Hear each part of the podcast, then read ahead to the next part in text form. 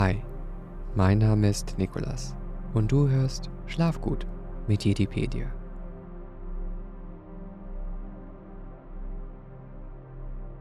In dieser Schlafgut-Folge widme ich mich den Jedipedia-Artikeln zum Thema Gewürz bzw. Spice und dem Kartenspiel Sabak. Bevor wir aber gemeinsam in die World Between the Worlds abtauchen, lass uns dreimal tief ein- und ausatmen. Egal, ob du eingemümmelt im Bett liegst oder gerade einen Spaziergang machst. Bereit? Atme ein und aus. Ein und aus. Ein und aus. Viel Spaß und schlaf gut. Spice ist eine pulverförmige, photoreaktive weiße Droge, welche bereits seit Tausenden von Jahren in der ganzen Galaxis verbreitet ist und mit welcher seit Tausenden von Jahren in der ganzen Galaxis gehandelt wird. Effekte bei Einnahme Spice löst bei Einnahme ein starkes Glücksgefühl aus. Weiterhin kann dieses Gewürz bei regelmäßigem Konsum kurzzeitig für telepathische Fähigkeiten sorgen, durch die man etwa erkennen kann, wenn der Gegenüber lügt. Unter dem galaktischen Imperium war Spice eine illegale Droge, welches unter der Herrschaft der neuen Republik andauerte. Die reinste Form des Gewürzes ist Glitzerstim. Weniger reine Formen heißen Gewürzrill. Gewinnung und Handel. Ein großer Teil des galaxisweit illegal gehandelten Gewürzes kommt vom Asteroiden Kessel, wo riesige Gewürzminen, in welchem Spice abgebaut wird, betrieben werden.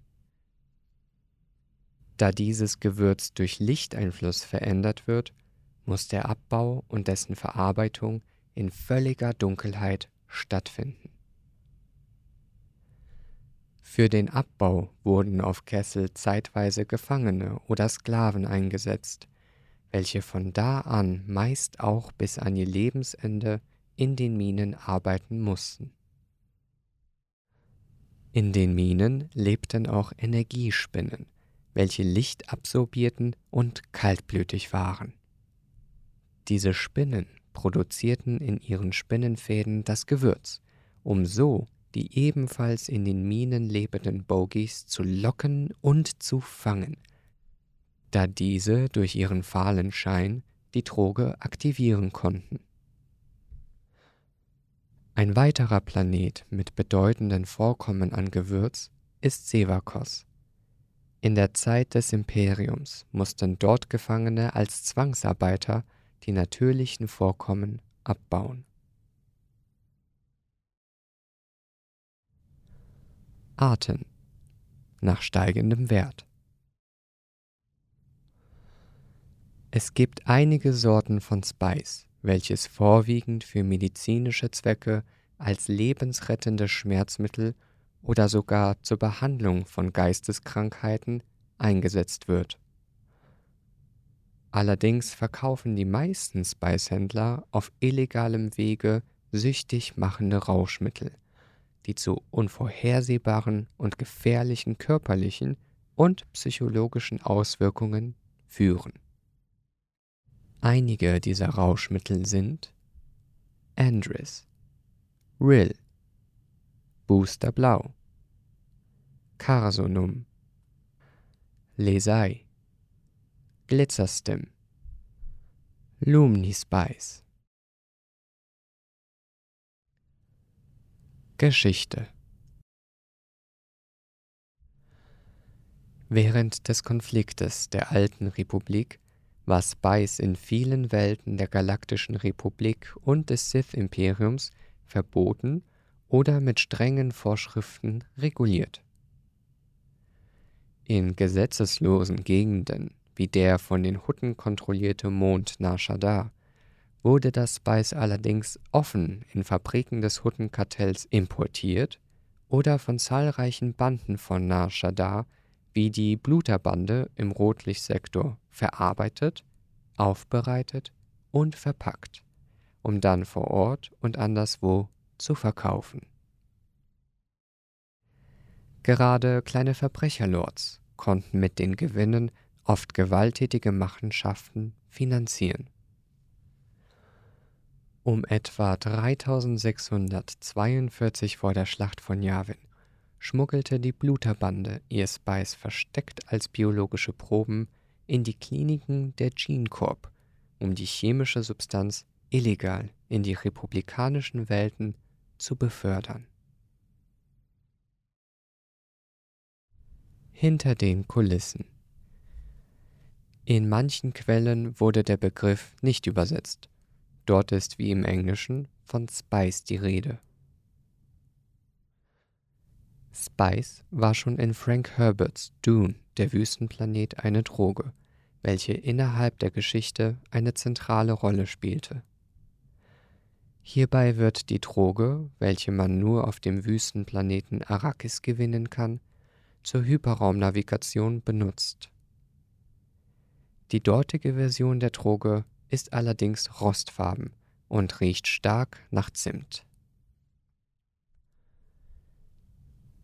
Bis Anfang 2009 war die Szenedroge Spice, die den englischen Namen von Gewürz trägt, auf dem freien Markt erhältlich. Dann aber setzte ein striktes Verbot ein, welches Handel und Besitz illegal machte.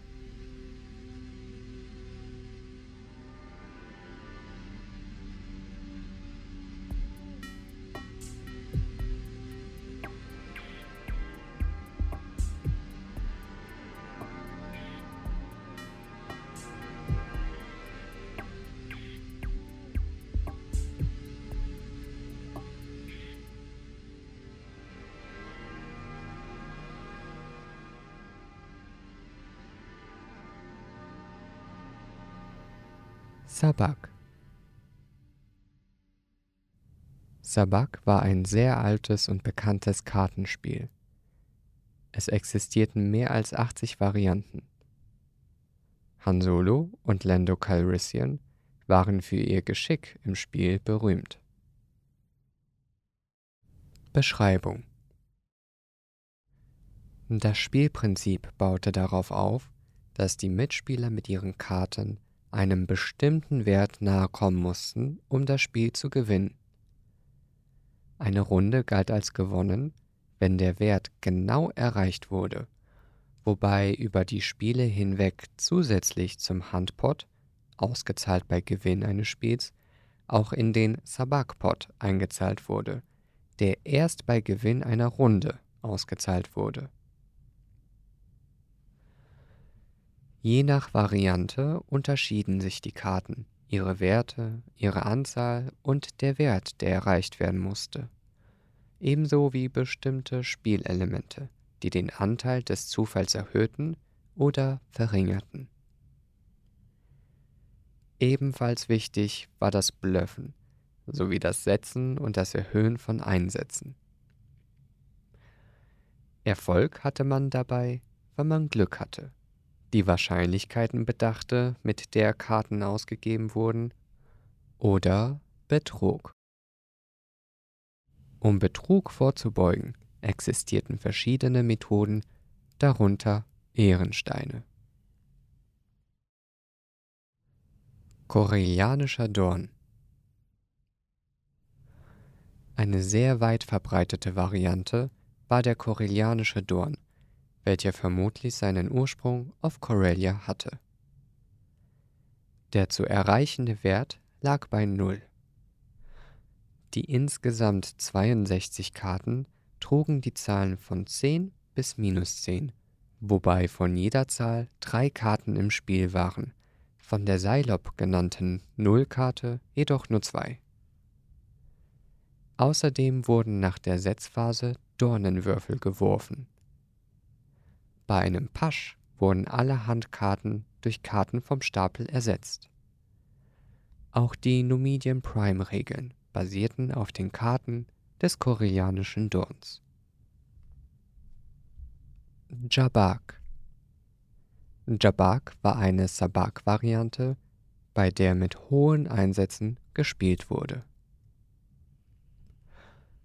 Bastata Auf Bastata wurde eine Variante gespielt, bei der eine 20 als guter Wert galt, eine 30 den zu treffenden Wert jedoch weit überschritt. Hier existierte außerdem ein Störfeld, das die darin abgelegten Karten davor schützte, durch den Zufallsgenerator ihren Wert zu wechseln.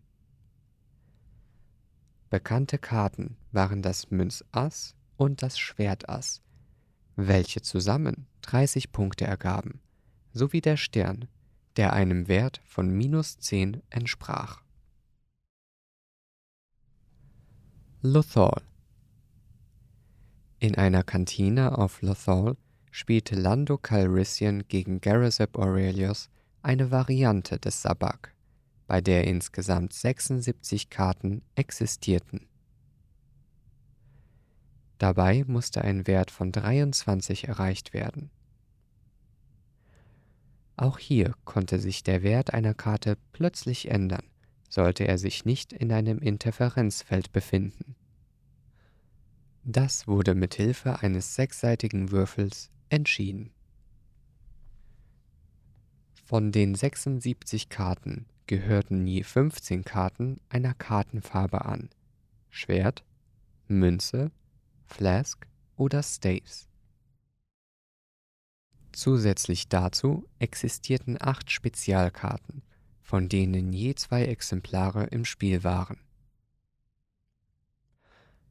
Diese Karten waren der Idiot 0 der Stern minus 17, Balance minus 11, Endurance minus 8, Moderation minus 14, The Evil One minus 15, The Queen of Air and Darkness minus 2 und Demise minus 13.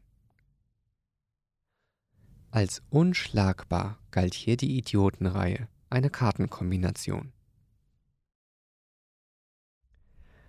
Outlander Nachtclub Im Outlander Nachtclub auf Coruscant, der 22 vor der Schlacht von Yavin von Sam Wessel, Obi-Wan Kenobi und Anakin Skywalker besucht wurde, wurde Sabak nach eigenen Hausregeln gespielt. Dazu befanden sich im hinteren Bereich des Clubs zwei halbkreisförmige Spieltische, an welchen ein Kartengeber stand. Diese waren vierarmige Kiokfide. Einige Stockwerke darunter befand sich ein großer Tresen zur Wettannahme. Enttäuschte Spieler stürzten sich hin und wieder von der Brüstung auf der Spielebene. Auf der Ebene direkt unter der obersten Ebene befand sich außerdem ein abgegrenztes Abteil für Jabak-Partien mit drei runden Tischen und einem halbkreisförmigen Tisch mit Kartengeber. Profispielern, deren Partien Tage dauern konnten, standen hier auch Schlafkabinen und Duschen zur Verfügung. Zentraner und Kaiserin Theta Variante Eine weitere Variante des Sabak war die Zentraner Variante, welche als Tischspiel im Kanto Casino auf dem Planeten Kantonica angeboten wurde. Die Kaiserin Theta-Variante des Sabak wurde ebenfalls in Kanto Byte gespielt. Hinter den Kulissen Sabak tauchte das erste Mal in der Lando Calrissian Trilogie im Band Lando Calrissian und die Geisterharfe von Charu auf. Solo, A Star Wars Story und das Buch zum Film spielen einige Male auf die Trilogie an. Später hatte Sabak viele Auftritte in Legends und später auch Kanonromanen. Die Regeln einiger Varianten sind durch verschiedene Quellen offiziell geworden, am bekanntesten jedoch das Regelwerk, dem die Partie in Rebels zugrunde liegt. Es orientiert sich an der Legends-Variante des Spiels und wurde durch ein Event auf der Celebration Anaheim vorgestellt. Da hierbei die Karten und Regeln auf Englisch waren und Blutlinie und Rebels nur wenige Übersetzungen liefern, sind teilweise nur englische Bezeichnungen bekannt. Auf die Legends-Übersetzungen kann nicht zurückgegriffen werden. Die in Legends als Narrenreihe übersetzte Idiots Array heißt im Kanon Idiotenreihe.